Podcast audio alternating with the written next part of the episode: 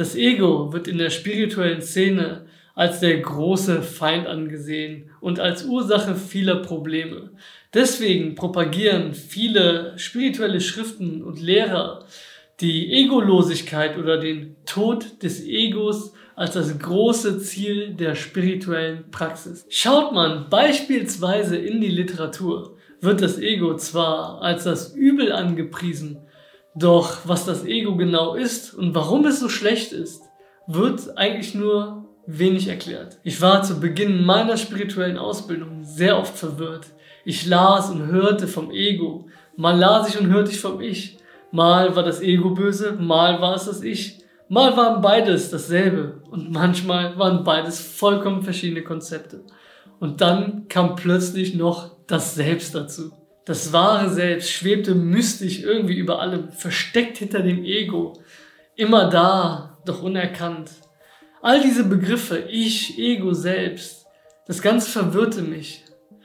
Und ich fragte mich, sind das alles Wörter für dieselbe Sache oder sind das wirklich drei vollkommen unterschiedliche Dinge? In diesem Beitrag möchte ich dir meine Definition zu den drei Begriffen Ego, Ich und Selbst geben.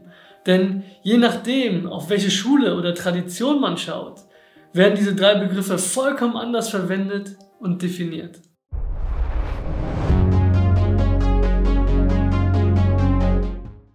Beginnen wir bei dem Begriff, wo die meisten Schulen und Traditionen zusammenkommen und welches den Grundstein meiner Erörterung legt, dem Ich. Um dem Ich auf die Schliche zu kommen, schauen wir uns erstmal die sprachliche Verwendung des Wortes Ich an.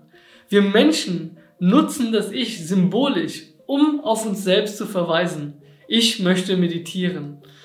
Mit dem Wort Ich verweise ich in diesem Satz auf das, was ich für mich selber halte. Wo ziehen wir nun die Grenze zwischen dem, was wir für uns selbst halten und dem, was wir nicht für uns selbst halten? Wenn ich sage, ich möchte meditieren, dann meine ich auf jeden Fall nicht damit, dass meine Zimmerpflanze meditieren möchte. Ich ziehe also irgendwo eine Grenze. Doch wo ziehen wir diese Grenze? Die erste und wichtigste Grenze, die wir ziehen, ist eine physische Grenze.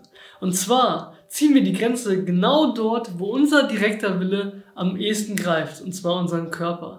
Ich kann mit meinem Willen meinen Arm beispielsweise steuern und bewegen, aber meine Zimmerpflanze nicht. Die Zimmerpflanze kann ich nur indirekt über meinen Körper bewegen. Und genau dort, wo mein direkter Wille greift in meinen Körper, ziehe ich die Grenze des Ichs. Der Körper ist also eine physische Grenze meines Ichs.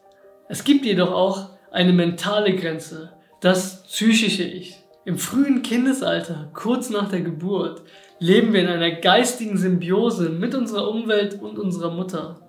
Doch der Geist entwickelt sich aus diesem Zustand heraus.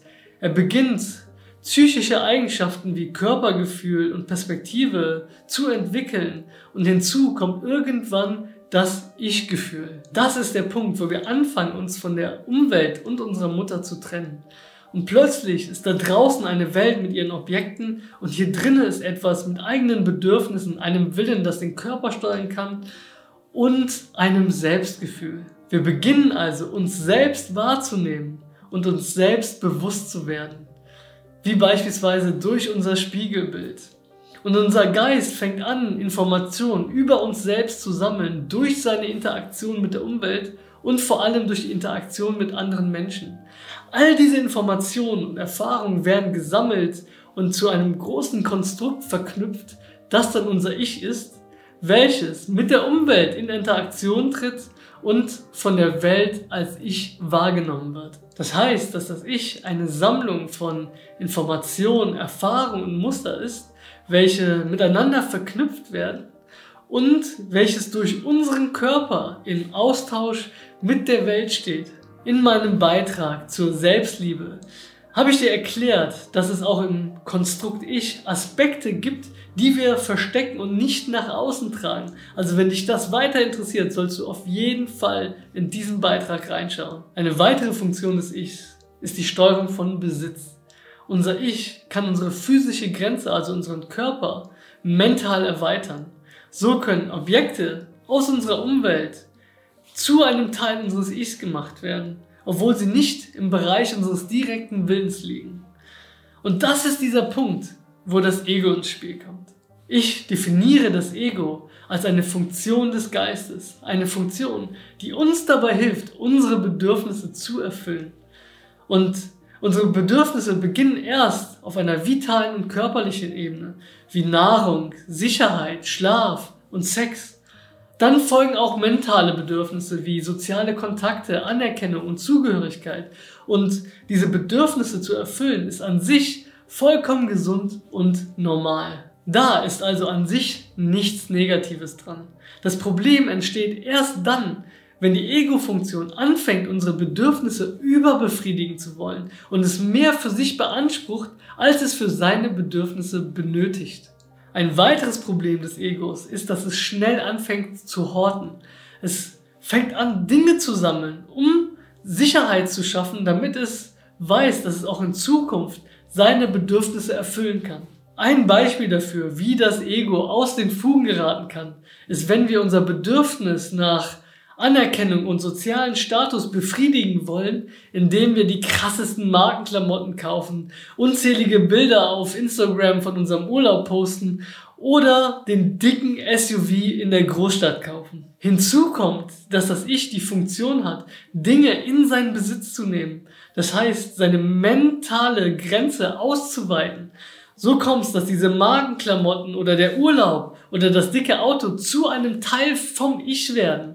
Ja, wir fangen an, uns mit diesen Dingen zu identifizieren. So kommt es, dass die Überbefriedigung des Egos und die Identifikation des Ichs durch die Ausweitung seiner Grenzen mit den Objekten in seiner Außenwelt dazu führt, dass sich das Ich künstlich aufbläht.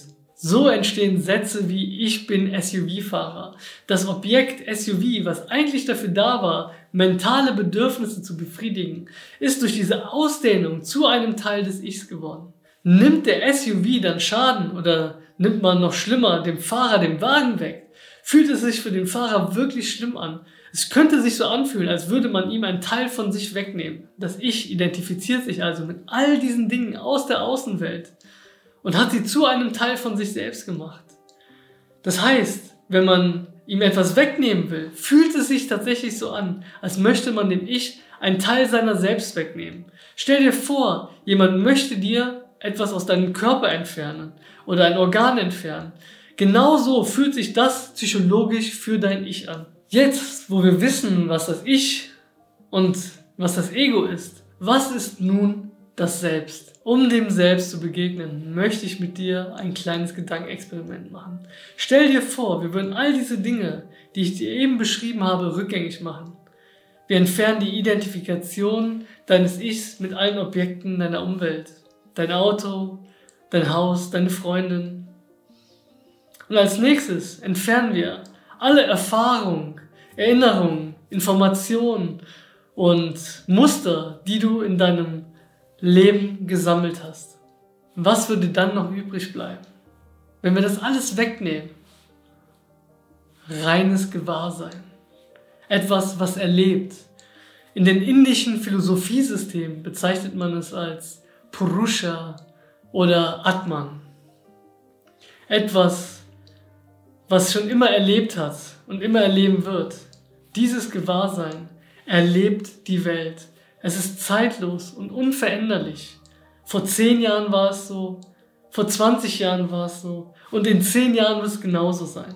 Erst durch die Mechanismen des Geistes, wie das Sammeln von Erfahrungen und Informationen, das Verknüpfen dieser zu Konstrukten und Mustern, wird unser Erkennen getrübt, gefärbt, interpretiert und verändert. Und genau da liegt die Essenz einer guten spirituellen Praxis.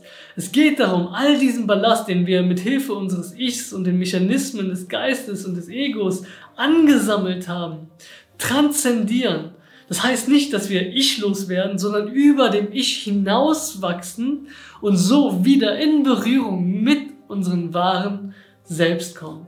Ich hoffe, dass ich dir einen guten Überblick über die drei Begriffe Ich, Ego und Selbst geben konnte. Schreibe doch in die Comments, wie du diese Begriffe interpretierst. Und falls du noch Fragen hast, scheu dich nicht davor, mir in die Comments zu schreiben oder mir sogar in Instagram eine private Nachricht zu schreiben. Ich freue mich auf das nächste Mal.